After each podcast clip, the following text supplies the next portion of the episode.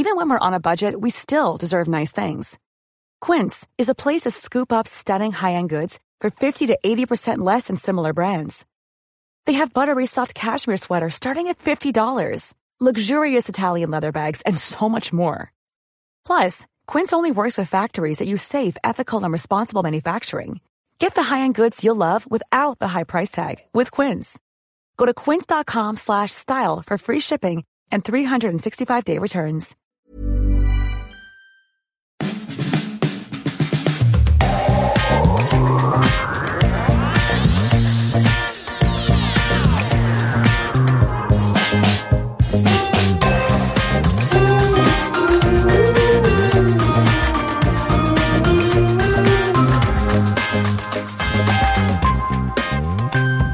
Das ist Feminismus mit Vorsatz, der Podcast rund ums F-Wort mit mir, Laura.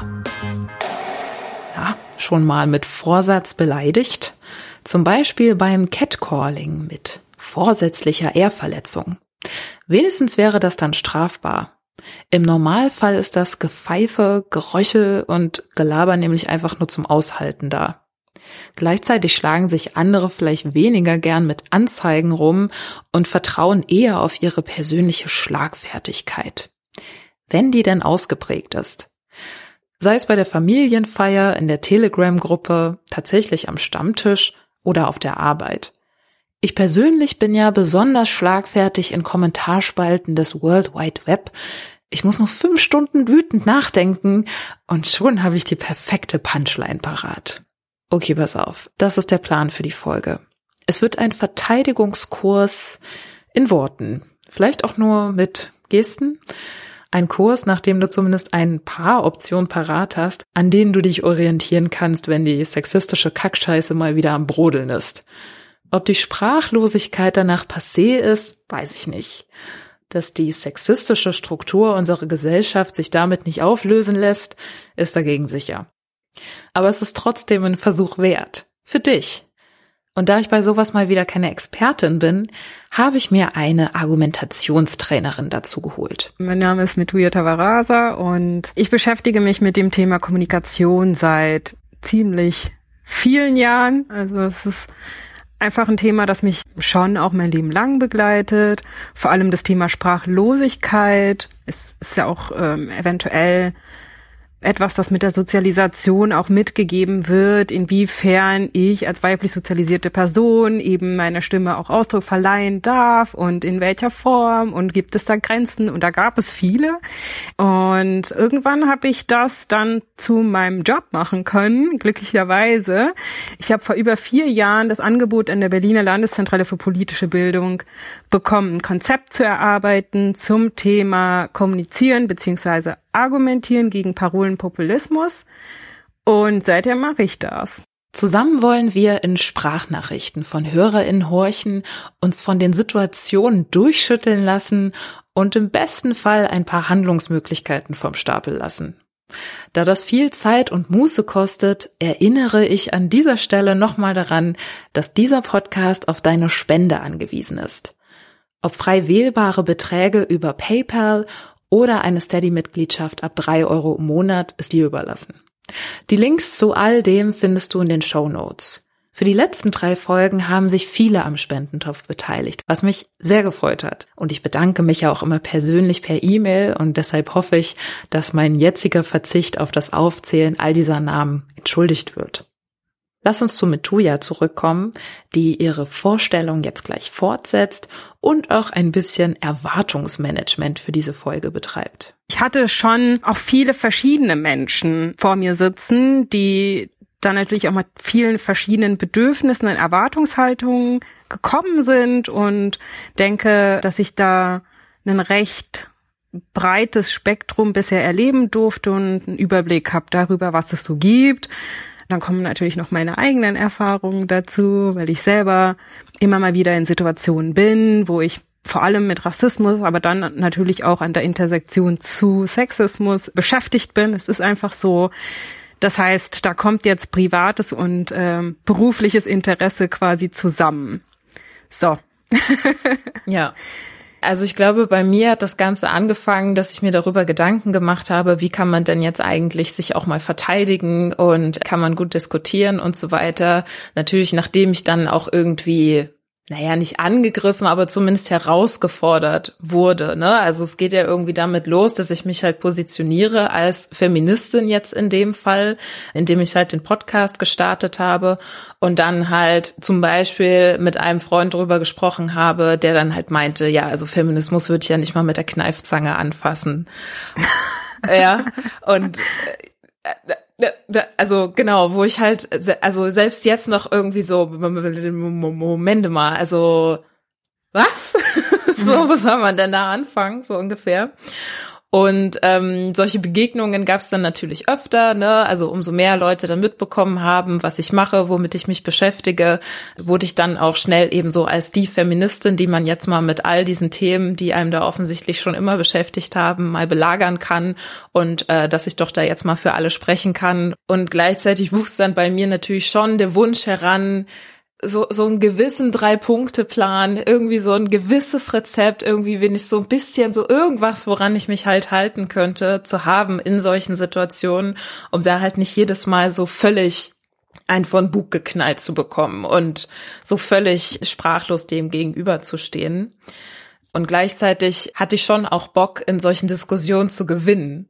Also wenn mir dann so jemand entgegenkam, dann war ich schon auch so, okay, okay, das ist jetzt die Chance. So, ich werde ihn jetzt bekehren, ich werde ihm jetzt erzählen, worum es wirklich geht. Und ich habe auch Bock, das ganze Ding hier zu gewinnen. So, ne, das ist die Ausgangslage. Und dann habe ich mir halt solche Sachen wie das Handbuch gegen sexistische Stammtischweisheiten zum Beispiel von Sorority angeguckt oder es gibt ja verschiedene Broschüren, also zum Beispiel Gender raus, kann ich auch voll empfehlen, also von der Heinrich Böll Stiftung zum Beispiel oder dieses Gender-Dings von Dissens.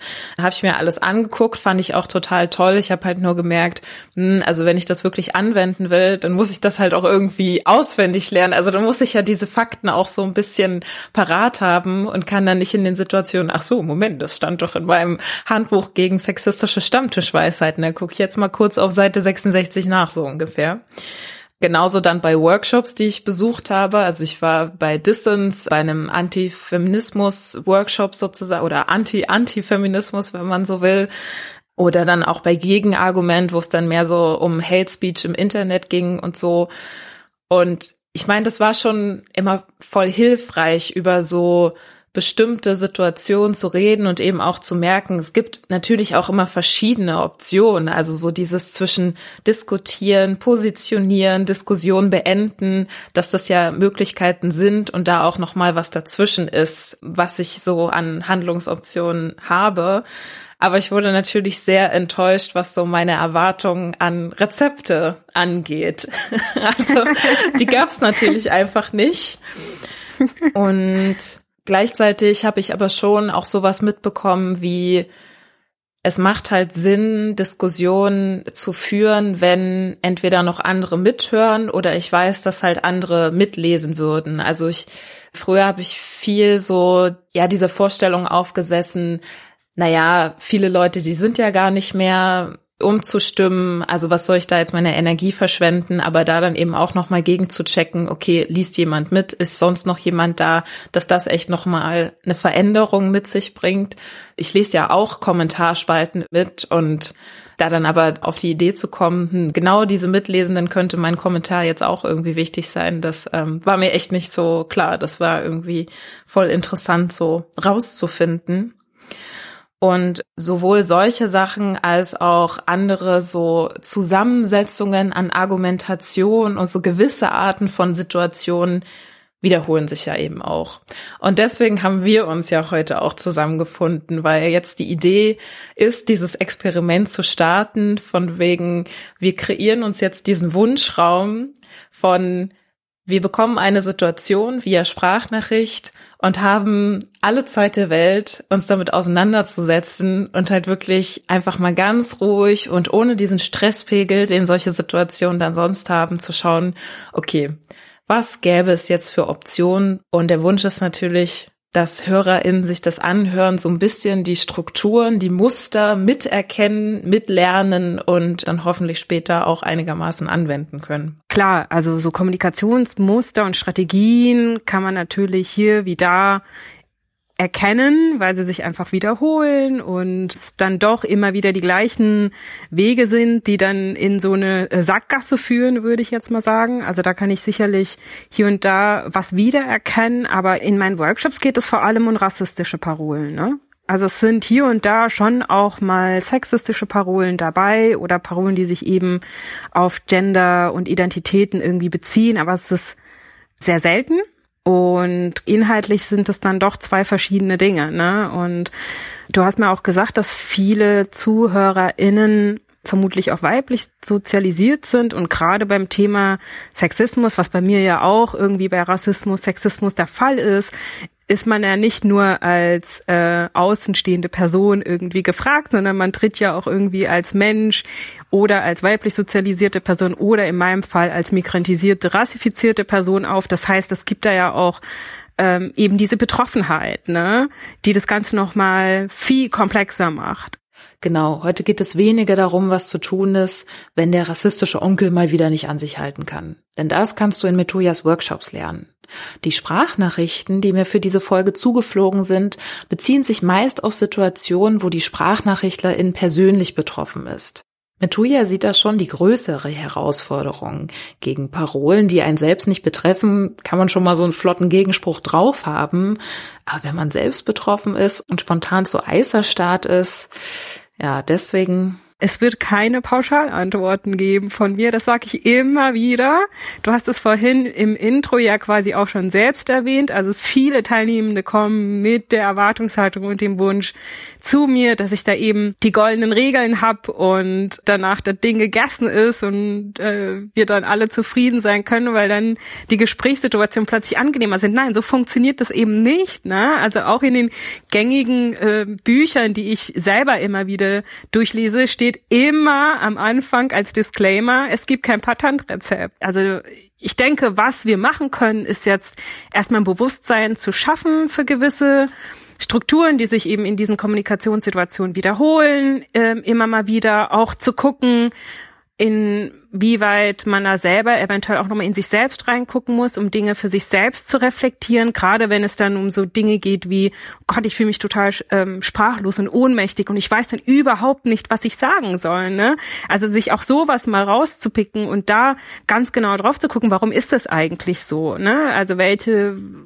Glaubenssätze oder Ideen habe ich eventuell verinnerlicht, die eben dazu führen, dass ich dann in manchen Situationen überhaupt nicht agieren kann oder reagieren kann, obwohl mir die Gedanken oder die Gegenargumente ja schon so im Kopf äh, vorliegen oder sogar auf der Zunge liegen. Ne? Es kommt ja schon vor, dass, dass das passiert.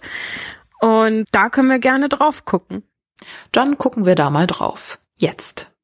Und zwar habe ich einen Kumpel und es ging so im Gespräch um das Thema Frauen wollen doch erobert werden. Und wenn eine, eine Frau Nein sagt, dann meint sie eigentlich Ja. Also dieses Bild von der Prinzessin im Turm mit ihrem hübschen Kleid und Hütchen, die auf ihren Prinz wartet. Und ja, das ist nicht mein Bild. Und was mich schon geschockt hat, und das beschäftigt mich eigentlich schon seit dem her, also ich kann diese Situation auch nicht vergessen, diese Haltung bei jemandem, den ich mag und wo ich auch denke, okay, das ist, der ist vernünftig und ein sehr liebenswerter Mensch. Diese Haltung dort zu entdecken, dass Frauen, wenn sie Nein sagen, doch Ja meinen und ja, was daraus alles entstehen kann. Ja, also das Erste, was mir da spontan zu einfällt, ist, dass Menschen einfach Vorurteile haben. Egal, ob man das möchte oder nicht, oder sich das gedacht hätte oder nicht, und dass das auch durchaus der eigene Partner, die Partnerin oder der beste Freund, die beste Freundin sein kann. Ich sollte mich bei sowas auch mit einbeziehen und sagen, eigentlich habe ich ja selbst Vorurteile, so, ne?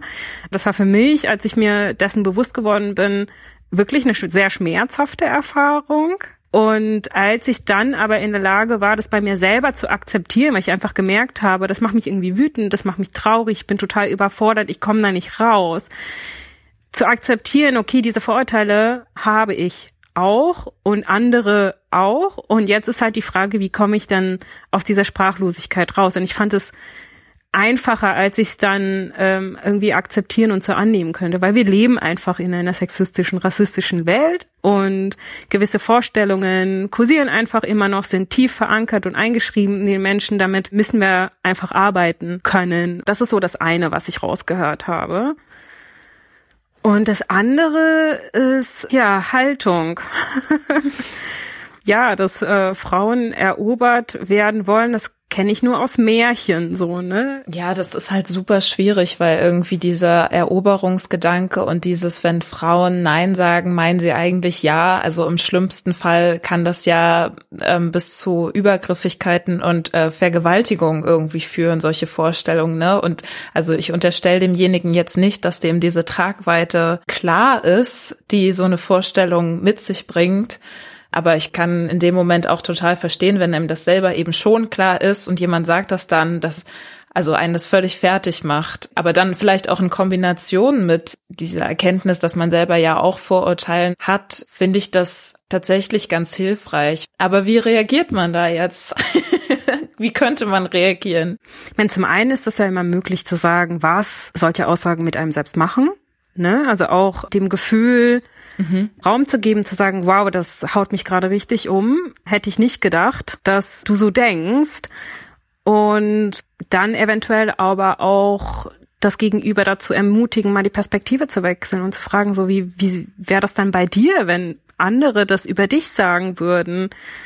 Ich fühle mich da ehrlich gesagt nicht gesehen und auch nicht ernst genommen, so, ne? Also wenn ich Grenzen ziehe und sage nein, dann möchte ich, dass das respektiert wird. Und da gibt es nichts zu verhandeln. So Punkt.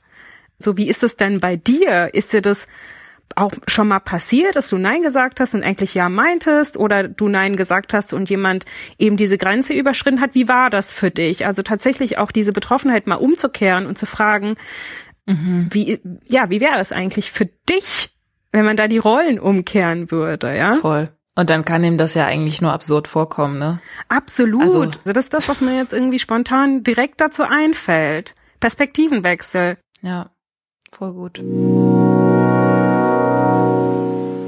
Bei der nächsten Sprachnachricht bleiben wir bei Situationen mit guten Freunden. Ich war in der Sauna mit Freunden und dann ähm, sagte dann der eine Freund zu mir, ach du immer mit deinem Feminismus und mit deinen Frauenthemen. Und dann habe ich mir so gedacht, hm, gut, wo fangen wir da jetzt an? Und dann habe ich erstmal versucht mit, na ja, aber ähm, bist du denn nicht auch Feminist? Und dann war er so, ja, aber nee, ich bin also, also ich bin doch nicht für Frauenrechte. ich habe nur so gesagt, okay, das hast du hoffentlich jetzt ein bisschen unglücklich ausgedrückt sondern ähm, dann habe ich so versucht, es anders anzufangen und so gesagt, okay, was glaubst du denn, was Feminismus heißt? Und dann hat er gesagt, na ja, halt, dass ihr Frauen für eure Rechte kämpft. Dann habe ich gesagt, nee, es geht darum, dass alle Menschen gleiche Rechte haben. Also ob du oder ich und andere. Ähm, es geht um die Gleichberechtigung aller Geschlechter. Und du kannst dich da genauso für einsetzen wie ich. Und dann hat er erstmal mich ganz komisch angeguckt und so, mhm, aha. Und dann habe ich ihm natürlich deinen Podcast empfohlen, weil ich mich dann auch nicht qualifiziert gefühlt habe, da weiter drauf einzugehen und auch keine Lust hatte in der Situation, ähm, aber ich glaube, es ist allgemein schwierig, wenn man das Gefühl hat, dass man Wissenslücken im eigenen Freundeskreis, im männlichen Freundeskreis vor allem, äh, feststellt. Ja, weil ich mich dann immer frage, okay, wie gehe ich das jetzt am besten an, dass das irgendwie für alle eine coole Erfahrung wird und sich jetzt nicht das so anhört, als würde ich versuchen, die Leute jetzt so ohne ihren eigenen Willen so mm, ihm Weiterbildung aufzuzwingen. Ne? Oh, das kann ich so gut nachvollziehen, alles, was er da gesagt hat gerade. Also ich kann erstmal sehr gut nachvollziehen, dass ihr meinen Podcast weiterempfohlen habt. so habe ich mir das vorgestellt. Wenn man keinen Bock mehr hat, selber die Argumente oder da irgendwie erstmal in den, in den Basics da sonst was aufs Tablett zu stellen, dann einfach erstmal den Podcast und dann sollen die erstmal selber hören. Finde ich absolut, sehr gut. Absolut, absolut. Was mir da so als erstes jetzt ins Auge springt, ist das Thema Grenzen setzen. Ich finde es super, dass die Person gesagt hat, so irgendwie habe ich auch keine Lust, mich dem jetzt komplett auszusetzen. Und das Thema Grenzen setzen habe ich in Bezug auf Rassismuserfahrung oder Sprechen über Rassismus auch, dass ich einfach immer weniger Lust habe. Und es hat überhaupt nichts damit zu tun, ob ich jetzt Bock habe oder nicht, sondern es ist eine Kapazitätenfrage tatsächlich, ja. Und es ist unfassbar anstrengend, über Rassismus zu sprechen, und dann insbesondere mit Menschen, die eine Erwartungshaltung an mich mitbringen, aufgeklärt zu werden. Mhm. Das habe ich irgendwie mein Leben lang unbewusst explizit, implizit gemacht, ohne es zu hinterfragen. Aber mittlerweile merke ich dann doch immer wieder, wie anstrengend das ist, dass ich danach ausgelaugt bin, dass ich dann müde bin, dass ich traurig bin und das geht nicht. Also das sollte ja nicht irgendwie passieren, dass dann äh, die Person irgendwie so lange erklärt, bis sie nicht mehr kann, sondern da kann man irgendwie ein Stück weit eventuell mitgehen und dann ist es okay, auch auf andere zu verweisen. Total, ne? Also es gibt ja so einen riesen Pool an Informationen und Quellen, Literatur, Podcasts, Comics, Workshops, Institutionen, die ganz viel Ressourcen anbieten, auf die man verweisen kann. Und dann mache ich das auch. Also das finde ich auch ganz wichtig beim Thema Kommunikation gut auf sich aufzupassen. Und das fand ich, äh, hat die Person super gemeistert in der spezifischen Situation. Mhm. Gerade als betroffene Person. Also dann nicht wieder mit dem Schamgefühl da rauszugehen und zu sagen, Gott, ich habe versagt, ich konnte das jetzt nicht besser erklären oder so, sondern nein, kann nur so viel, will nur so viel und das ist völlig in Ordnung. Das Gefühl habe ich auch, also dass sie sich dann jetzt noch damit so ja rumgeärgert hat, wie man jetzt in so einer Situation das auch noch schön gestalten kann und eine wie war es ja cool, da eine coole Erfahrung für alle draus zu machen, als natürlich auch sehr hohe Erwartung. Ne? Also es ist ja auch ein großer Druck, der sich dann da breit macht. Ich weiß nicht, ich weiß nicht, wie es bei dir ist, aber ich habe das Gefühl, auch gerade äh, was Kommunikation angeht, dass ich als weiblich sozialisierte Person anspreche, einfach aus meiner Perspektive. Ich möchte gar nicht für alle irgendwie sprechen, aber dann doch immer wieder mich damit konfrontiert sehe, es dann schön zu machen. Mhm. Das ist beim Thema Rassismus genauso. Ja, also es ist ich gerade wenn ich irgendwie im direkten Austausch stehe mit eben weißen Menschen, ja, das Gefühl habe, ich muss die irgendwie abholen und ich muss dann super nett sein und freundlich bleiben und nicht aufmüpfig werden und das so entspannt wie möglich zu machen und eben tatsächlich das Gegenüber abzuholen. Aber nein, ich muss überhaupt gar nicht. Natürlich habe ich Lust, mich auszutauschen und anzubieten, in offenen Gesprächsaustausch zu gehen, der dann möglichst irgendwie auf der gleichen Augenhöhe passiert. Aber in manchen Situationen möchte ich das einfach nicht, weil ich dann spüre, dass nein, das ist irgendwie, ich werde in so eine Rolle dann doch wiederum gepusht, wo ich gar nicht hin möchte und soll dann die aufklärende Person sein. Das geht nicht. Also nicht mit den Erfahrungen, die ich sowieso schon irgendwie mitbringe. Und das, das würde ich eben auch dieser Person noch mit auf den Weg geben. Muss sich nicht schlecht fühlen. Ne? Hat das super gemacht. So, ne? Ich kann auch durchaus verstehen, und so geht es mir auch immer wieder, dass ich so leidenschaftlich dann plötzlich bin, weil es ja auch Themen sind, von denen ich selbst betroffen bin und dann bin ich völlig aufgekratzt und mein, meine Mimik und Gestik und überhaupt meine Körpersprache, die ist dann einfach bisschen over the top. Aber das Ding ist, es muss nicht so sein. Also ich kann mir auch einen Moment nehmen, um mich kurz zu beruhigen. Mhm. Indem man sich gegenseitig auch nochmal Raum zum Atmen gibt und sagt, hey, boah, das Thema geht mir total nah und ich merke gerade, ich bin völlig aufgeregt und ich habe total Lust, mich mit dir darüber auszutauschen, weil ich brauche gerade irgendwie vier Atemzüge für mich oder ich hole mir ein Glas Wasser oder ich gehe kurz raus und dann gerne, gerne um da den Wind aus den Segeln zu nehmen. Ne? Mhm. Das klingt für mich echt auch schon nach Königin-Disziplin. Also das klingt eigentlich ja relativ machbar, aber ich glaube auch mit diesem Gewinnanspruch, den ich am Anfang schon angesprochen hatte, dass dann so eine Pause, das würde mir in dem Moment überhaupt nicht in Sinn kommen, weil ich das so mit Schwäche assoziieren würde. Also so, ich darf jetzt nicht aus der Situation rausgehen. Ich muss da jetzt dranbleiben und mich durchbeißen und stark bleiben und standhaft sein, so nach dem Motto, weil sonst knicke ich ja ein und dann kann ich das Ganze hier nicht gewinnen. Aber also ich glaube, wir merken schon allein diese Herangehensweise, so da jetzt irgendwas gewinnen zu wollen, das hatte ich auch schon in der letzten Folge zu feministisch streiten, wo Katrin Rönecke das so ein bisschen als diesen hegemonialen Anspruch bezeichnet hat. Wer ist jetzt die beste Feministin und wer kann jetzt hier am allerbesten den Feminismus erklären. Also das funktioniert halt einfach nicht. Und ja, genauso merke ich, dass auch ich da meine Erwartungen durchaus nochmal überarbeiten muss, eben, dass es nicht ums Gewinnen geht, sondern halt einfach nur um gegenseitige Verständigung und okay, äh, lass versuchen hier halt irgendwie, soweit es geht, einen gemeinsamen Lernraum zu eröffnen, der uns beide irgendwie weiterbringt. Und also wenn das schon klappt, dann haben wir ja schon super viel gewonnen.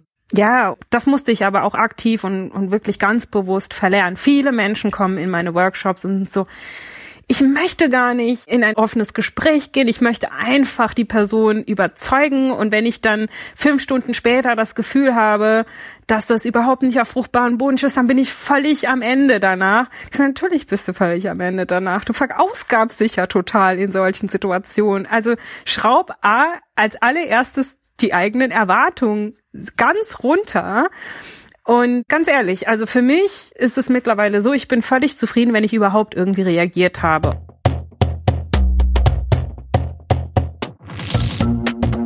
Bei Diskussionen dieser Art, also rund um die Basics von Feminismen, behaupten weiße Cis-Männer ganz gern, dass wir doch alle schon gleichberechtigt sind. Grundgesetz, dies, das. Was wollt ihr denn noch? wird dann rhetorisch gefragt. Zunächst kann man ja immer erstmal zurückfragen. Würdest du dein Leben denn gern mit einer Frau, einem queeren Menschen tauschen? Denn auch wenn sich die Situation für Frauen und Queers in Deutschland in den letzten Jahrzehnten deutlich verbessert hat, ist Sexismus nicht beseitigt. Vielleicht überzeugen ein paar Zahlen. Manche mögen das ja. Nach Frauen und Männern unterscheidende Statistiken sagen nämlich, Frauen verdienen aktuell durchschnittlich 18 Prozent weniger als Männer 18 Prozent, und bekommen 36 Prozent weniger Rente. 18 Prozent Gender Pay Gap und das Doppelte, also 36 Prozent Gender Pension Gap. Frauen erledigen zudem rund 50 Prozent mehr der unbezahlten Care-Arbeit als Männer. Das heißt, Frauen kümmern sich durchschnittlich anderthalb Stunden mehr um Haushalt, Kinder, Angehörige und Ehrenamt. Damit bleibt nicht nur das gesamte kapitalistische System am Laufen, sondern auch Gender Pay und Pension Gap bleiben bestehen. Also nochmal, der Gender Care Gap beträgt, um es genau zu nehmen, 52,4 Prozent. Und zum Thema Sicherheit heißt es EU-weit, rund jede dritte Frau hat seit ihrem 15. Lebensjahr mindestens einmal körperliche oder und sexuelle Gewalt erlebt. Jede dritte Frau. Und aller drei Tage wird in Deutschland eine Frau durch partnerschaftliche Gewalt getötet. Aller drei Tage. So viel zu den harten Fakten, zu denen du die Quellen in den Shownotes findest. Dazu kommen natürlich noch jede Menge Ungerechtigkeiten, die für weiblich sozialisierte Menschen fast normal sind und für andere wiederum oft schwer nachvollziehbar. Zum Beispiel, dass auf Arbeit nach der Familienplanung gefragt wird oder einem nur wenig zugetraut wird. Generell gilt, nicht die Menschen, die auf Ungerechtigkeiten hinweisen, sind das Problem, sondern Rassismus, Sexismus und soziale Ungerechtigkeit. Also, was hatten wir? Von Vorurteilen gegenüber Frauen, die erobert werden wollen, zu Vorurteilen gegenüber Feministinnen, die sich über den Mann stellen wollen und ja eigentlich eh schon gleichberechtigt sind, kommen wir zum allseits beliebten Kontinuum zwischen der Heiligen und der Hure. Aber hör selbst. Ich wollte dir gerne von einer Situation erzählen, bei der ich auf einem Date war Mein Date und ich waren beide in unseren Zwanzigern und er war vier Jahre älter als ich. Ich bin 1,61 Meter groß und werde deshalb gerne mal jünger geschätzt, als ich wirklich bin. Wir waren zusammen im Kino und ähm, es war ein sehr schöner Abend. Er hat mich dann gefragt, ob ich Lust habe, noch mit ihm auf eine Party zu kommen von seinem Fußballverein und ich habe ja gesagt. Wir haben dann dort ein Bierchen zusammen getrunken und uns mit seinen Freunden dort unterhalten und es war wirklich ein sehr, sehr schöner Abend. Ähm, und dann kam auf einmal ein älterer Mann. Ich schätze, er ist irgendwas zwischen 40 und 50 Jahren alt gewesen. Und ja, er griff mich dann aus dem Nix an und ähm, motzte mich an von wegen, es geht ja gar nicht dass ihr minderjährigen Frauen uns Männer verführt und uns dann anzeigt und ähm, wie es sein kann, dass mein Date ähm, sich mit, mit mir abgibt. Und das war so unhöflich von diesem Mann und so unglaublich. Ich hätte nie erwartet, dass mich jemand so ankeift, ohne überhaupt zu wissen, wie alt ich bin oder wer ich überhaupt bin. Ich wusste gar nicht, was ich darauf antworten soll. Und ähm, ich weiß auch jetzt im Nachhinein nicht, was ich in so einer Situation hätte antworten sollen. Ja, ich weiß nicht, vielleicht hast du ja eine Antwort darauf. Vielleicht hast du ja eine Antwort darauf. Vielleicht hast du ja eine Antwort darauf, ja. Ja, wahrscheinlich nicht die Pauschalantwort, aber das sind ja auch gleich mehrere Dinge, die problematisch sind. Ich finde es auch super schwierig. Also da schlagen gerade auch echt zwei Herzen an meiner Brust, weil zum einen denke ich mir so, einfach nur ciao. Also ja. Äh, wahrscheinlich würde ich einfach gehen, aber auf der anderen Seite, wie du vorhin schon meintest, man fühlt sich halt meistens schon besser, wenn man wenigstens irgendwie reagiert hat. Ja. Und also klar, gehen ist auch eine Reaktion und das wäre ja völlig legitim. Aber irgendwie wäre es halt schon geil, wenn man da jetzt irgendwas krasses entgegnen könnte, was dem halt genauso vor den Latz haut. Also mir liegt da schon fast so was Gegenprovokatives auf der Zunge wie, wieso ist Ihnen das schon mal passiert? Mhm. Aber es ist mir auch nicht direkt genug dann ja, irgendwie, ja. weil ich möchte dann eigentlich in dieser Situation kein Gespräch anbieten, sondern ich möchte in ein, zwei Sätzen sagen, das ist sehr problematisch. Geh jetzt. Tschüss, so ungefähr. Ja, klar. Also dann auch in der Bar, so in der Atmosphäre ich würde für mich hoffen, wenn ich in so einer Situation bin, dass ich halt wenigstens sowas sage, sag mal, wer, glaubst du denn, wer du bist, mich so ansprechen zu können und mir hier solche Vorwürfe zu machen, geh an deinen Platz zurück, mach deinen Abend, aber versau mir nicht meinen, so, also. Ja, ich würde tatsächlich wahrscheinlich auch mehr so mimisch, also auf der Ebene der Körpersprache reagieren, einfach so, wow, nein, tschüss, ich gehe jetzt. Wo wir gerade bei grundlosen Beschimpfungen sind, weiter geht's mit der nächsten Sprachnachricht. Eine andere Situation, die mir einfällt, ist ein Freund von mir erzählt von einer Situation bei seiner Arbeit, wo er irgendwie mit einer weiblichen Arbeitskollegin nicht mal aneinander geraten ist, sondern einfach nur, sie hat irgendwas getan, was ihm nicht, was ihm nicht gefallen hat, was aber jetzt im Kontext der Arbeit gar nicht falsch war. Ähm, und das hat ihn offensichtlich veranlasst, sie als Fotze zu beschimpfen. Ähm, ich habe eigentlich sogar noch eine Frage dazu. Mhm. Hat die Person die Kollegin als Fotze bezeichnet, direkt oder hinterm Rücken? Ja, das hatte ich tatsächlich auch nochmal nachgefragt, weil mir das dann auch nicht ganz klar erschien. Er hat sie nicht direkt beschimpft, sondern im Gespräch mit dem Sprachnachrichtler hat er sie vor ihm dann so beschimpft, also ohne dass die Arbeitskollegin das mitbekommen hätte. Mhm. Da würde ich als zuhörende Person einfach direkt sagen, stopp. Finde ich nicht in Ordnung. Und ich würde mir wünschen, wenn du darüber sprechen möchtest und ich höre dir gerne zu, dann sag mir, was dich genau geärgert hat, irgendwie an der Situation, dann können wir darüber sprechen. Aber ich finde es nicht in Ordnung, dass du eben diesen Begriff verwendest und eine Kollegin irgendwie abwertest. So, also das ja. finde ich nicht gut. Okay, nehmen wir so. Übrigens hat die Politikerin Renate Künast mal gegen einige Online-Bezeichnungen, wie zum Beispiel Drecksfotze, geklagt und das Landgericht Berlin befand, dass es sich dabei nicht um eine strafbare Beleidigung handelt. Dagegen verlor ein Mann in Neuruppin mal seine Wohnung, weil er eine Nachbarin so beschimpfte und damit den Hausfrieden nachhaltig beeinträchtigte. Ja, aber kommen wir zurück zu Wortgefechten, wie sie zum Beispiel in der Sauna stattgefunden haben. Ausgangslage ist also eine sexistische Bemerkung oder zumindest ein Vorurteil, das Sexismen vermuten lässt. Ob und wie ich auf die Diskussion letztendlich eingehe, hängt ja dann immer noch von jeder Menge Faktoren ab. In meinen Workshops habe ich mir vier Fragen irgendwann überlegt, die ich mir am Anfang noch gestellt habe. Ja, du hörst, äh, ich sag mal, Stifte gespitzt und mitgeschrieben. Mittlerweile geht das so im Autopilot und ich muss mir diese Fragen gar nicht mehr bewusst stellen. So zum ersten, möchte ich reagieren? Und meistens wird das durch so ein inneres Bedürfnis direkt abgehakt. So, oh Gott, ich muss was sagen. Dieses Gefühl, das kennst du ja bestimmt auch. Voll. Und dann die nächste Frage, was möchte ich erreichen? Ich meine, oft bei den Sprachnachrichten so der Tenor, Gott, ich wusste dann aber auch nicht, was ich sagen will oder erreichen will. Super hilfreich, sich darüber Gedanken zu machen. So, möchte ich für mich einstehen? Möchte ich für andere Menschen irgendwie einstehen, mich dahingehend solidarisch zeigen? Möchte ich einen Gegenentwurf, ein Gegennarrativ schaffen zu der Diskriminierungsstory, die da quasi äh, inszeniert wird? Was genau will ich?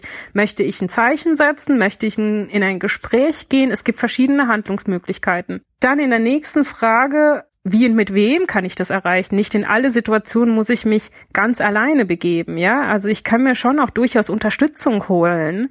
Und Stärke macht sich nicht darin sichtbar, indem ich alles irgendwie alleine schaffen muss, sondern Eher im Gegenteil. Also wenn ich irgendwie auf der Arbeit äh, solche Äußerungen treffe, mich dann irgendwie zu verbünden oder auch im Klassenraum oder selbst wenn mir in der Öffentlichkeit sowas passiert, Mitmenschen anzusprechen oder durch Körpersprache, Mimik auch so mit ins Boot zu holen und, und sich solidarisieren in solchen Situationen ist völlig okay. Und abschließend noch die Frage, wen will ich erreichen? Also oftmals will ich gar nicht die Person erreichen, die diese diskriminierende Aussage getroffen hat, sondern Menschen, die eben drumherum sind. Ja, also keine Angst, wenn der Graphitstift jetzt nicht schnell genug zu finden war. Wir gehen die Fragen jetzt direkt an einem Beispiel durch. Es folgt also eine weitere Sprachnachricht. Also mein Berufsalltag findet eigentlich überwiegend außerhalb einer feministischen Bubble statt. Ähm, ich arbeite überwiegend mit männlichen Kollegen zusammen. Genau, bin in einer chirurgischen Abteilung als Ärztin angestellt. Und da ist es halt ganz oft so, dass ich mich ähm, in diesen Mittagessenrunden einfach als einzige Kollegin unter, ja, oder mit ähm, fünf, sechs anderen Kollegen dann zusammenfinde. Und dann passieren solche Dinge, zum Beispiel, dass es halt dann darum geht, ne, also irgendjemand hat dann Essen mitgebracht, dann heißt es, na, wer, hast du das gekocht? Nee, das hat meine Frau gekocht. Dann sagt der Nächste, ja, hm, also ich kann ja auch nicht kochen, aber also ich muss auch ganz ehrlich sagen, ich habe auch gar kein Interesse dran, das zu lernen. Na, ich stelle mich auch, wenn ich da mal was machen soll in der Küche, dann stelle ich mich auch extra dumm, weil, naja, dann werde ich auch nicht mehr gefragt zum Helfen. So oder so ähnlich. Ne? Und dann ist es schon so, dass ich mir überlege, hm, eigentlich würde mir jetzt gerne, würde ich jetzt gerne was Schlaues sagen, aber letztendlich lachen halt alle wissend und ja, ich dann halt nicht, aber so richtig zufrieden gehe ich aus so einer Situation natürlich auch nicht heraus. Okay, also immerhin hat sie die erste Frage schon mal für uns beantwortet, dass sie eigentlich gerne reagieren würde. Ja. Aber dann wäre die Frage, was will ich erreichen? Das können wir sie jetzt natürlich schlecht fragen, aber vielleicht könnten wir überlegen, was könnte man denn in diesem Kontext überhaupt erreichen? Also mir würde jetzt einfallen, zumindest zu sich selbst zu stehen, also die eigene Einstellung dazu irgendwie sichtbar zu machen. Okay, das im Hinterkopf behaltend, geht es ja dann quasi darum, knackig Geschlechterstereotypen zu entlarven. Mhm. Also das wäre vielleicht ein Ziel, ja. Also das zu entlarven, das irgendwie zu zeigen, hier, ihr redet da in Vorurteilen, in Stereotypen, in Rollen. Wollt ihr das wirklich? Und dann müsste man sich quasi die dritte Frage eigentlich schon stellen, oder? Also wie und mit wem kann ich das erreichen? Ach, in der Runde weiß ich nicht. Finde ich sehr schwer von außen zu beurteilen. Ich würde aber eventuell auch Humor mit einbringen. Also so mit einem Witz antworten tatsächlich, ohne den Anspruch zu haben, dass da jetzt gleich die Riesendiskussion entfacht wird, dadurch aber schon mal so Impulse zu setzen, mhm. dass das irgendwie ja nicht cool ist. Und auch da passt ja dann die vierte Frage eigentlich ganz gut, dieses wen will ich erreichen, dass das der, der da seinen tollen Witz gemacht hat, wahrscheinlich noch am wenigsten jucken wird, aber die anderen, die ja vielleicht eh nur aus so einer Gruppenverpflichtung da dann so mit ins eingefallen sind, ja, vielleicht sogar in irgendeiner Weiche ihres Gehirns doch noch den Gedanken zulassen könnten, ja, stimmt, eigentlich ist auch Quatsch. Also ich selber mag ja kochen vielleicht doch ganz gerne. ja, ich finde Lachen, also Mitlachen und Humor und aber auch so Ironisierung dahingehend entlarvend, dass dahinter meistens nicht so viel steckt erstmal. Wenn man dann mal sagt, jetzt aber Spaß beiseite, wie stehst du wirklich dazu? Mhm. Findest du wirklich, dass es Frauensache ist? Ist es das, was du mir damit sagen willst? Ich möchte dich nur verstehen. Dann kommen dann meistens wahrscheinlich noch mal andere Dinge bei rum, ne? Mhm. Ja, das, das ist ganz cool. Also so ein bisschen dieses auf der Ebene catchen, wo die sich gerade befinden. Also einfach so dieses hö, hö, diesen Habitus da irgendwie mal kurz so ein bisschen mitperformen, so ungefähr. Ja. Und dann aber so, ja, aber also jetzt ernsthaft? Ja, wirklich. also das, wirklich, ja, genau ja. so meine ich das. Ja, cool. Genauso wie du es gerade gesagt hast.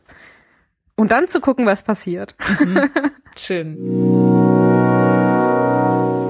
Vom Imitieren der Bro-Culture, um sie von innen aufzufressen, kommen wir mit der nächsten Sprachnachricht in äh, verwirrende Gefilde.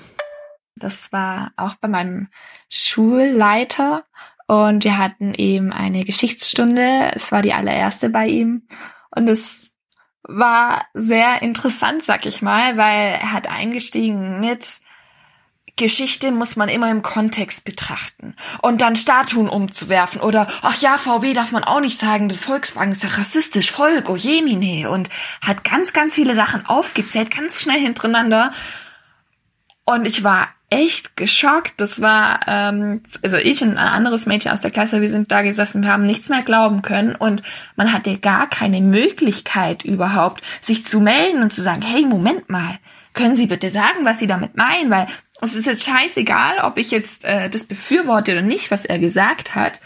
Aber ich finde es einfach mega unfair, solche heftigen Thesen in den Raum zu stellen und dann keinen Raum für Diskussion zu geben. Und das fällt mir so oft auf in Gesprächen mit der Verwandtschaft, ähm, bei meinem Minijob irgendwie, wenn ich mal ähm, bedient habe oder so, wie so oft so viele Thesen ganz durcheinander in den Raum geworfen wurden und man hatte gar keine Möglichkeit einzugehen, weil dann es immer noch weiterging und immer mehr Whataboutism und äh, es ging immer tiefer und durcheinanderer und das finde ich mega belastend und da merke ich für mich selbst, ich habe noch nicht den Weg gefunden, dass ich da wirklich schnell schalte und sagen kann, hey, Moment mal, stopp.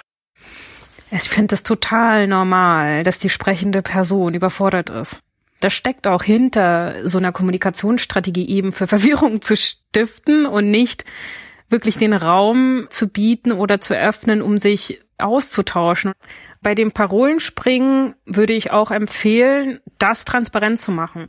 Eigentlich liefert der Direktor eine super Argumentationsgrundlage, indem er sagt, oh, das müssen wir alles im Kontext betrachten. Ja, wow, da würde ich gerne anknüpfen.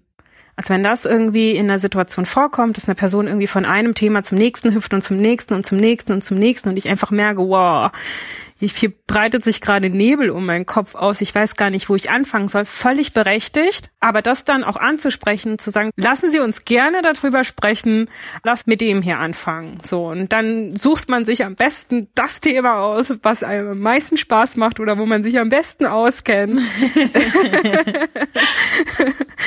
ich höre da auch so ein bisschen Diskriminierung gegenüber jungen Menschen raus, so, ne, der weise ältere Herr sagt den Jüngeren, sie können es ja nicht besser wissen, so ungefähr. Und in einem Schulkontext oder in einem Unterrichtskontext ist ja auch möglich, sich zu verbünden mit anderen MitschülerInnen und dann gemeinsam quasi dahin zu gehen, zu sagen, wir haben das Gefühl, dass wir hier überhaupt nicht dazu kommen, uns zu äußern und auch unser Wissen mit einzubringen oder auch Fragen zu stellen. Und wir sind ja auch hier, um irgendwie debattieren zu lernen und gerade im Geschichtsunterricht, also auch da durchaus irgendwie mit eigenen Bedürfnissen und Erwartungen irgendwie an die Sache rangehen. Ne? Und wenn der Direktor dafür nicht offen ist, dann zur nächsten Instanz und den Vertrauenslehrer oder die Vertrauenslehrerin mal ansprechen oder den Korrektor oder sonst irgendwie das mal zum Thema machen. Mhm. Sie hat noch Whataboutism genannt. Was ist das denn nochmal? Ach, Whataboutism meint so diese Relativierung von gewissen Phänomenen, also so ein Ausspielen von dem Schweregrad verschiedener Themen. Zum Beispiel, also in meinen Workshops äh, fällt immer mal wieder die Parole, oh ja, rechte Gewalt. Ja, aber und was ist mit linker Gewalt? Ich möchte ja überhaupt gar nicht sagen, dass linke Gewalt besser ist oder schlechter ist. Als rechte Gewalt ist Gewalt, aber im Endeffekt ist es trotzdem nicht dasselbe. Und das müssen wir uns hier ganz klar machen, ja. Und Whataboutism wird oft benutzt, um nicht genau hinzugucken und eben abzulenken, zu sagen, Gewalt ist ja überall und Männer werden ja auch unterdrückt, so, ja, ja, ja, ist, ist mir klar, dass es das auch gibt. Aber ich möchte jetzt bei diesem Thema bleiben. Um viele Dinge auf einmal, und das auf der Arbeit, geht's auch in der nächsten Sprachnachricht. Ab jetzt. Die Story ist so ein bisschen, dass ich ja jetzt seit kurzem in der Wohnungslosenhilfe oder Eingliederungshilfe arbeite ausschließlich mit Männern und ich dann ziemlich mit meinen ähm, aktuell lackierten Fingernägeln aneinander gerasselt bin. Nämlich, dass äh, ein Klient in der Hausversammlung vor allem Männern irgendwie so gemeint hat, dem ich einen Beschäftigungsplan vorgestellt hatte und er einen Termin mit mir gehabt hätte da, dass er mit so einem ja nicht das machen will. Und es hat sich dann im Nachhinein herausgestellt, dass er schwul ist. Aufgrund der bunten Fingernägel das bei mir auch vermutet hat und ähm, dementsprechend irgendwie von einer Übergriffigkeit von meiner Seite eben ausgegangen ist, wenn wir zu zweit allein in einem Raum wären.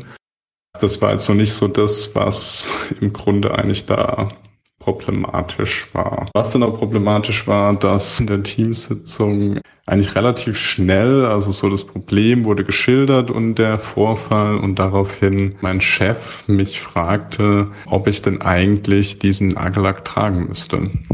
Und dass es ja eigentlich ähnlich und vergleichbar damit wäre, wenn eben eine weiblich gelesene Person oder wie er es ausdrückte, halt eben eine Frau sich zu offenherzig oder also mit tiefen Ausschnitt oder kurzem Rock eben in der Wohnungslosenhilfe zeigen würde und dass er selber ja auch ein Mann sei und dementsprechend ähm, könne er sich da auch nicht kontrollieren und würde halt auch einfach Frauen da immer ähm, hinterher schauen. Wir sind Männer und unsere Männer sind Klienten, dementsprechend kann man sich in der Wohnungslosenhilfe halt auch nicht also muss man sich entsprechend kleiden. Dieses Beispiel wurde dann irgendwie auf die Fingernägel auch übertragen, dass halt eben auch bei den Männern, also bei den Klienten, aber auch im Team es eine gewisse Vermutung dann eben gab, die nie formuliert wurde, dass auch nie gefragt wurde, welche Sexualität ich denn hätte. Und dass ich mich dann vor dem gesamten Team und jetzt auch im Grunde eigentlich vor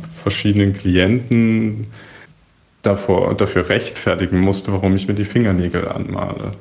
Und auch jedes Mal eigentlich im Grunde gesagt wurde, ah, also du kaust Fingernägel und es ist, ähm, ja, dann ist in Ordnung. Ähm, aber davor ähm, eben in so einem Unwissen und halt dann auch immer in so einer sofortigen Vermutung der Homosexualität von mir, das sehr problematisiert wurde Problematisierung galt ganz klar halt der Homosexualität und es hat auch im Grunde eigentlich nie wer gesagt, sondern es wurde immer nur gesagt, ja nee, das mit den bunten Fingernägeln ist halt ein Problem, aber dass die bunten Fingernägel grundsätzlich für irgendwas anderes stehen, wurde nie gesagt.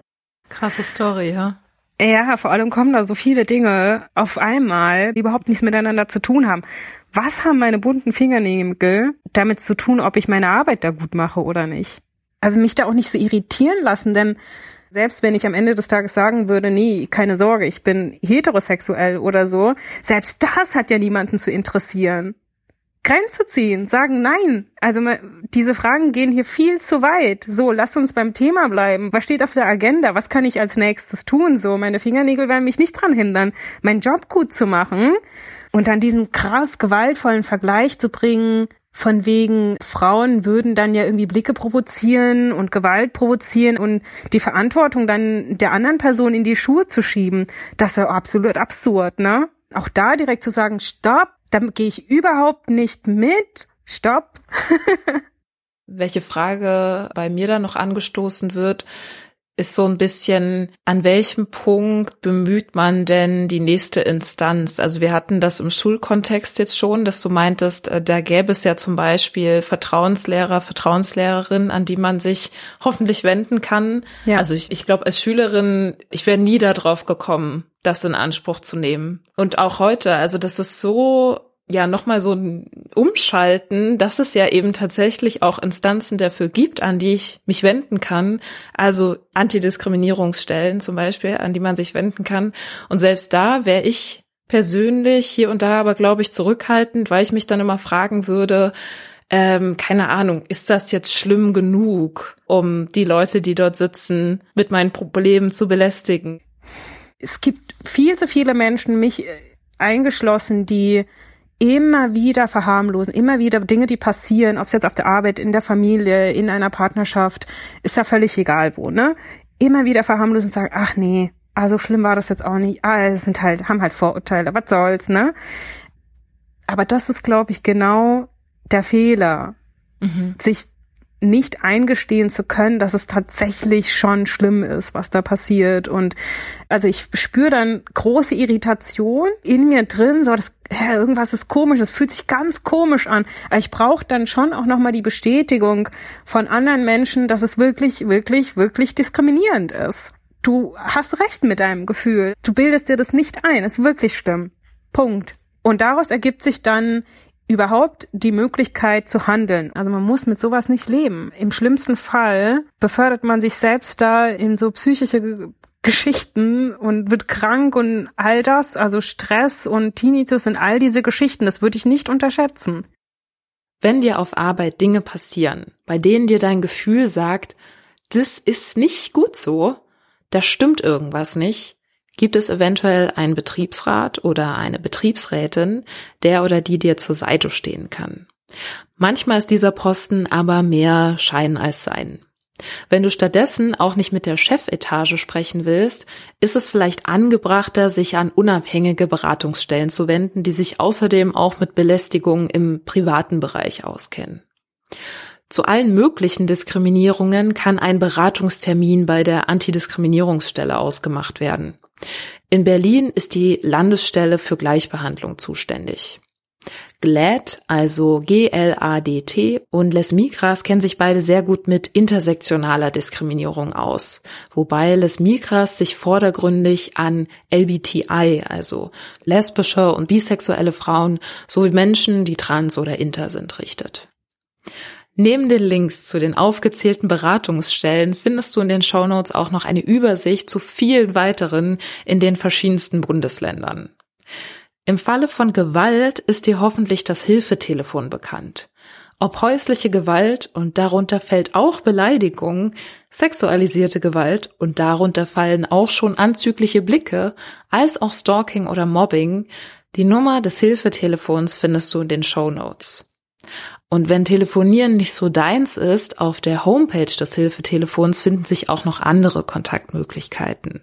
Also zum Beispiel Chat oder E-Mail. Okay. Kommen wir zur nächsten und damit auch letzten Sprachnachricht. Abgesehen von dem ganzen Catcalling und den ganzen Dickpics, die ich bekommen habe. Okay, Moment. Denn zum Glück habe ich hier ja die Zeit davon nicht absehen zu müssen dem Catcalling, also dem anzüglichen Hinterherrufen, Reden oder Pfeifen im öffentlichen Raum, sind Betroffene auch in diesem Jahrtausend noch ziemlich ausgeliefert. Ja, und das ist nicht mal strafbar. Nur in Ausnahmefällen, wenn, ich zitiere aus einem Paper des Bundestags, neben der sexuell motivierten Äußerung im Einzelfall auch eine vorsätzliche Ehrverletzung zu erkennen ist. Aha. Sexuelle Belästigung als eigener Straftatbestand betrifft nur Belästigung mit körperlicher Berührung. Sexuelle Belästigung ohne körperliche Berührung sind nur strafbar, wenn sie eine Beleidigung darstellen. Und die, wie zitiert, liegt nur vor, wenn die persönliche Ehre verletzt wurde. Dabei ist aber nicht entscheidend, ob Betroffene sich subjektiv beleidigt fühlen oder nicht. Alles nicht so easy. Ich verlinke in den Show Notes eine Möglichkeit, wie man mit solchen Situationen noch umgehen könnte, auch wenn das sicherlich nicht Stil von vielen ist. Dabei handelt es sich um eine Faltkarte, so im Visitenkarten-Style, die man Catcallern oder einfach Menschen, die dafür gesorgt haben, dass man sich unwohl fühlt, geben kann. Ohne dass man mit denen reden muss, ohne dass man jetzt großartig was erklären muss, aber zumindest ein bisschen das Gefühl hat, reagiert zu haben. Und da steht dann eben sowas drauf wie, ja, du hast dafür gesorgt, dass ich mich unwohl fühle und hättest du dich auch so verhalten, wenn ich jetzt deine Schwester gewesen wäre und so weiter. Am Ende ist dann einfach nur der Aufruf, sei besser. Ungefragt Dickpics zu versenden ist dagegen ganz klar strafbar. Yay! Unter dixtinction.com können derlei Vorkommnisse direkt angezeigt werden. Mit Screenshot und dem Benutzernamen. Wenn du hast, auch gerne mit Telefonnummer des Senders. Und um das Beratungsstellenuniversum noch um einen letzten Punkt zu erweitern, Hate Aid ist die Beratungsstelle für Betroffene von digitaler Gewalt. Egal, ob dir unangenehme Dinge im Netz passieren, du Zeugin von digitaler Gewalt wirst oder Hassrede melden möchtest. Es gibt da ein übersichtliches Formular, siehe Show Notes, das schnell auszufüllen geht, um solche Vorfälle zu melden. Hate Aid bietet dann emotionale Unterstützung, berät dich, wie du sicherer im Internet unterwegs sein kannst, unterstützt dich bei der Löschung von Inhalten und kann gegebenenfalls sogar den gerichtlichen Prozess bezahlen, der dem oder der Übeltäterin dann blüht. Jo, aber eigentlich geht es der Sprachnachrichtlerin um was ganz anderes. Also nochmal. Abgesehen von dem ganzen Catcalling und den ganzen Dickpics, die ich bekommen habe, ist es mir im Familienkreis, zum Glück nicht im engen, aber im weiteren Familienkreis, passiert, dass äh, ich darauf angesprochen wurde, wie ich ohne BH rumlaufen kann, weil man kann meine Nippel sehen. Vor allem bei so einem durchsichtigen Oberteil. Es war ein weißes bzw. helles Oberteil, ich weiß es nicht mehr ganz genau. Aber wurde ich eben darauf angesprochen, wie ich das machen kann, da es eklig ist und da man es ja gar nicht anschauen will dann. Und in dem Moment ich war geschockt. Ich stand einfach nur da und habe die Person dumm angeschaut. Ach, ich finde auch bei dem Beispiel gibt es eigentlich überhaupt nichts zu diskutieren. Also offensichtlich kann ich ohne BH durch die Gegend latschen. Das hat die andere Person überhaupt nicht zu interessieren. Und wenn sie es stört, dann soll sie bitte was an ihren eigenen Sehgewohnheiten verändern. Also ich muss mich überhaupt nicht auf die, diese, diese Diskussion einlassen. So, ich sag einfach direkt nein, ne? Das Problem geht, glaube ich, erst dann so richtig los, wenn man sich eben irritieren lässt und sich dann Vorwürfe macht und sich selbst abwertet und sich dann denkt, so Gott, die Familie und es ist so, ist doch irgendwie, also es gar nicht so bewusst denkt, aber diese Glaubenssätze so verinnerlicht sind, auch so was Bodyshaming und sowas angeht, das ist ja, dass diese Dinge arbeiten ja auch total mit, mit einem Schamgefühl, dass man sich dann schämt für sich so, ne? Ja, ich hoffe, dass sich dann auch andere Familienmitglieder so auf ihre Seite gestellt haben, ne, die das dann mitbekommen haben, ihr da vielleicht dann ein besseres Gefühl geben konnten, so von wegen, hey, ja, voll, ja klar, kannst du so rumlaufen, wie du willst, ne? Also. Ich verstehe das aber auch total, dass das irritiert und verletzt. Mhm. Also ich hatte mal eine Situation in der Familie, wo es hieß, ich gehe nicht auf die Geburtstagsfeier, hat ein Familienmitglied gesagt. In dem Fall wäre es die Geburtstagsfeier auch von der Person gewesen. Mhm. Wenn du dir die Haare nicht schwarz färbst, also wenn du dir die oh. grauen Haare nicht irgendwie äh, wow. schwarz färbst oder so, weil mir das unangenehm ist. Krass. Ja, bin ich auch aus allen Wolken gefallen tatsächlich. Und das hat so krasses Gefühl in mir damals ausgelöst, und damals konnte ich das aber nicht so direkt sagen. Also heute sage ich das. Heute habe ich klar gemacht, so in Zukunft sollte ich da irgendwo mitkommen, werde ich das nicht machen, weil es da ja vor allem um andere Menschen geht und überhaupt nicht um mich. Und wenn euch das so unangenehm ist, dann komme ich dann einfach lieber nicht. Voll. Krass. Ja, es erinnert mich tatsächlich auch an eine Situation als Teenagerin. Da ich habe im Chor gesungen und zu Weihnachten gab es dann eben immer diese großen Auftritte mit Eltern und allen möglichen Leuten, die da noch so dran hingen. Die ganze Kirche, also eine riesengroße Kirche wurde da gefüllt mit Menschen und ich hatte gerade meine Punkerphase und äh, habe mir halt äh, immer so fett schwarzen Lidschatten draufgeknallt und ich meine, das sah sicherlich nicht wahnsinnig äh, hochwertig aus, was ich da veranstaltet habe, aber es war halt in dem Moment meine Art, mich auszudrücken und irgendwie mein Ding und ich fand's halt nice. Und zu diesem Jahreskonzert sozusagen haben mich dann meine Eltern aber eben gebeten, das wegzulassen, das nicht zu machen für den Auftritt.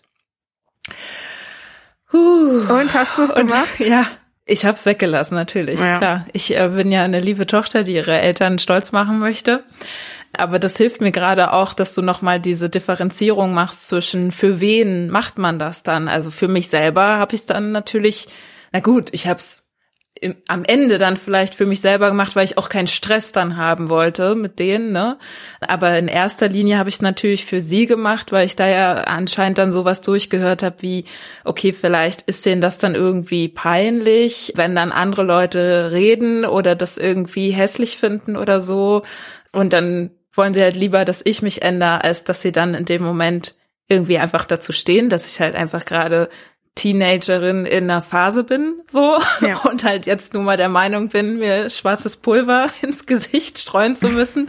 Also, ja. Es ist beides okay. Also es soll sich hier keiner schlecht fühlen, wenn es dann Situationen gibt, wo man irgendwie merkt, oh Gott, jetzt habe ich es wieder nicht geschafft oder so. Also es ist wichtig, da auch wohlwollend mit sich selbst umzugehen. Also ich sage meinen TeilnehmerInnen in den Workshops immer, Kommunikation ist vor allem das Auseinandersetzen mit sich selbst. Und je besser ich mich selber schon in, in solchen Situationen, die für mich dann herausfordernd waren, beobachtet habe, also nicht gewertet oder ausgewertet, sondern einfach nur mal beobachtet habe, je häufiger und je mehr ich mich quasi schon mit mir selbst auseinandergesetzt habe, woher kommen diese Blockaden, wie löse ich diese Blockaden auf, welche Glaubenssätze stecken dahinter, welche Ängste, ne, so gerade auch als weiblich sozialisierte Menschen, das Auflösen von diesen Dingen hat dann irgendwie so etappenweise dazu geführt, dass ich auch in Kommunikationssituationen viel freier auftreten kann und viel präsenter sein kann. Und das ist so ein unfassbar tolles Gefühl, auch zu merken, was für ein Kommunikationstyp bin ich eigentlich? Bin ich diese laute, super impulsive, reaktive Person oder atme ich lieber noch dreimal ein und bitte um eine kleine Pause und gehe dann später nochmal auf die Person zurück?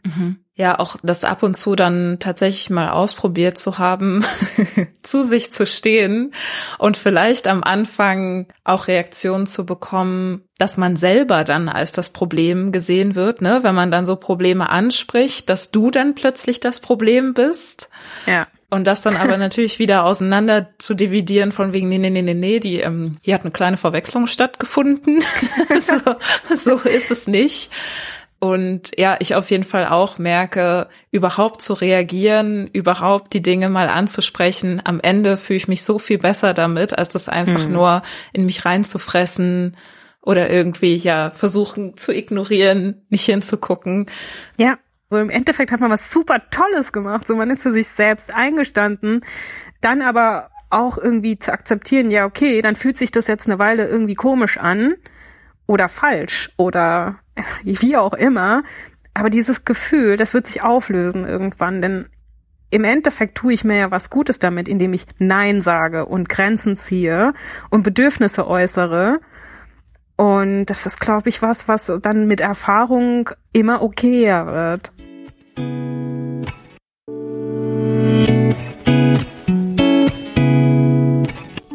Und das nehme ich als Schlusswort von Metoja.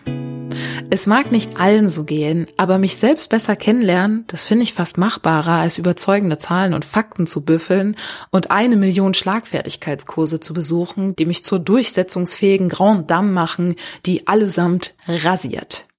Denn so ungefähr hatte ich mir das ursprünglich vorgestellt. Für mich ist es erstmal realistischer, überhaupt zu reagieren und für mich einzustehen. Nicht zu verharmlosen. Mich nicht dafür verantwortlich zu fühlen, dass sich alle wohlfühlen, außer ich selbst. Was ich noch mitnehme, sind zum einen mit Tujas vier Fragen. Erstens, möchte ich reagieren? Zweitens, was will ich erreichen? Drittens, wie und mit wem kann ich das erreichen? Viertens, wen will ich erreichen? Zum anderen nehme ich das Bewusstsein dafür mit, dass wir alle ohne Ausnahme Vorurteile haben. Ich will mich außerdem weniger von plumpen Anquatschern irritieren lassen. Da suche ich nämlich meist zuerst den Fehler bei mir, auch wenn ich weiß, dass ich doch eigentlich voll im Recht bin. Und zu guter Letzt nehme ich mit, dass Beratungsstellen wirklich und ernsthaft dafür da sind, zu beraten. Man kann die in echter Wirklichkeit anrufen, denen schreiben, die werden dafür bezahlt. Hm? Metuja gibt ihre Workshops vor allem über die Berliner Landeszentrale für politische Bildung. Um aktuelle Termine herauszufinden, lohnt es sich also, diese Wortkombination in die Suchmaschine zu packen. Weitere Kontaktmöglichkeiten zu Metoja findest du in den Show Notes oder auf meiner Website feminismusmitvorsatz.de, wo ich alle Infos immer noch mal viel schöner aufbereite, als es die Show Notes einer Podcast-App jemals bieten können. Doch bevor diese Folge hier langsam zu Ende geht, möchte ich dich noch an einer Erzählung einer in Diskussionen geübten Sprachnachrichtlerin teilhaben lassen. Sie erzählt im feministischen Tagebuch von ihrer Familie und worüber sie sich vor allem mit dem erweiterten Familienkreis in die Haare bekommt.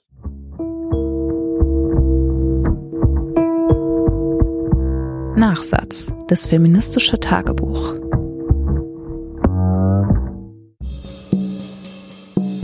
Dadurch, dass jetzt bei unserer ja noch kleineren Familie wir immer wieder Diskussionen tatsächlich hatten, aber auch über andere Themen, haben wir eigentlich Regeln eingeführt, äh, was ich auch allen empfehlen kann. Also wirklich konkret davor sprechen, wie wollen wir miteinander umgehen und ähm, diskutieren, ausreden lassen, unwichtige Themen einfach stehen lassen, ähm, die Blicke, verletzende Blicke, also entweder direkt ansprechen, aber auch nicht immer allzu viel reindeuten und auch wirklich Verständnis aufbringen für Gefühle und Meinungen, weil du das eigentlich auf beiden Seiten kennst und tatsächlich auch die Lautstärke senken. Und was mir so in den Kopf kommt, war eine Diskussion mit Familienmitgliedern auf äh, dem Balkon.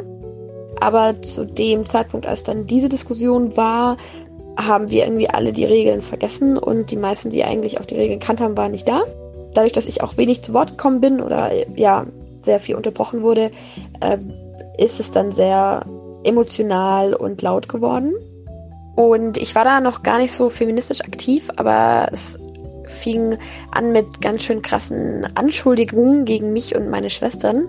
Also es waren Sachen wie, ähm, meine Schwestern und ich, wir sind zu emanzipiert und äh, mit jemandem von uns könnte er niemals leben dass wir auch nicht die Gleichberechtigung der Geschlechter wollen, sondern dass äh, unsere Vorstellung ist, den Mann komplett umzupolen und neu zu erziehen. Also wir würden uns über den Mann stellen wollen. Das war so die erste Diskussion, die ich so führen musste.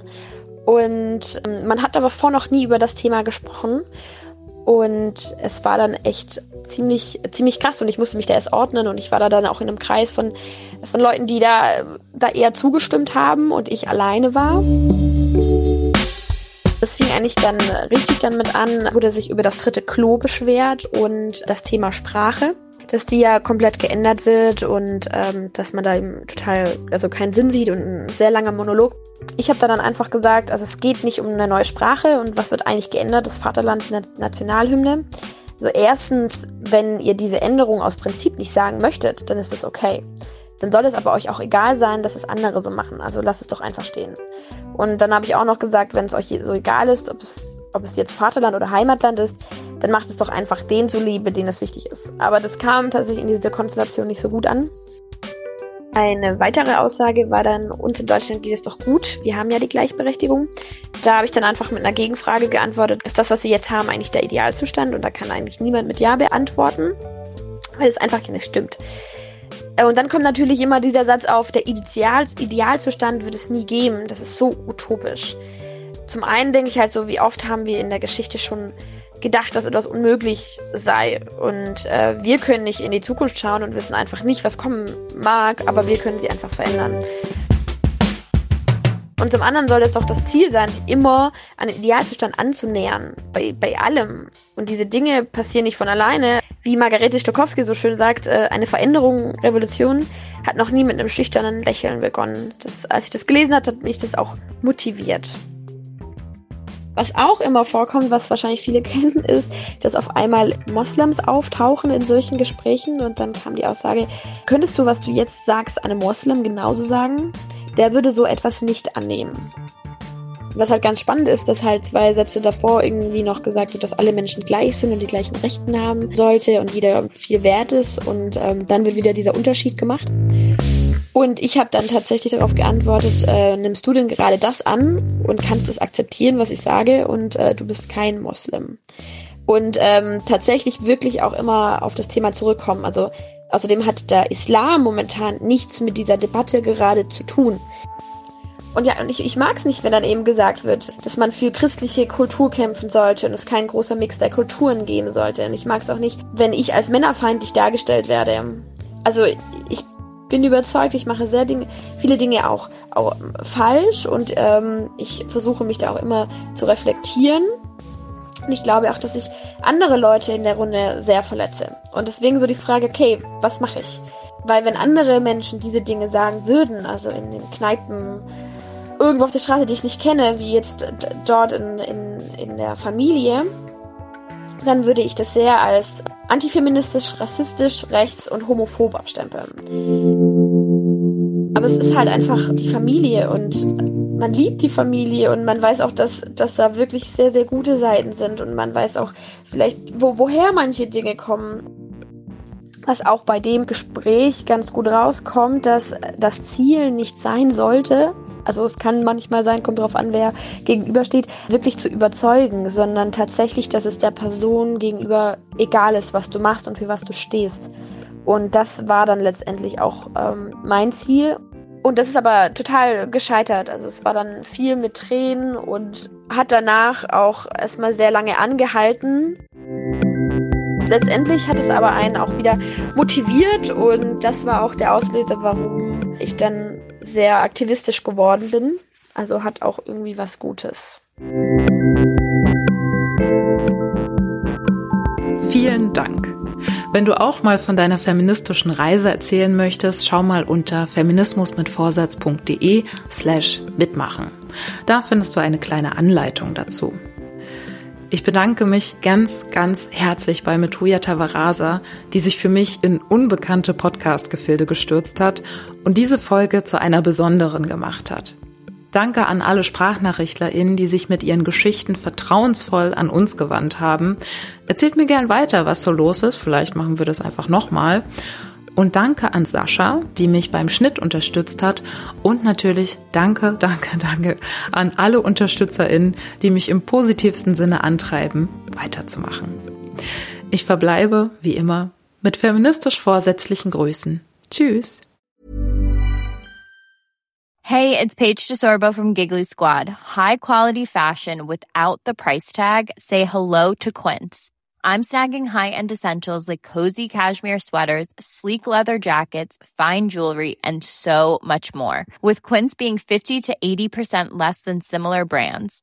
And they partner with factories that prioritize safe, ethical, and responsible manufacturing. I love that. Luxury quality within reach. Go to quince.com slash style to get free shipping and 365 day returns on your next order.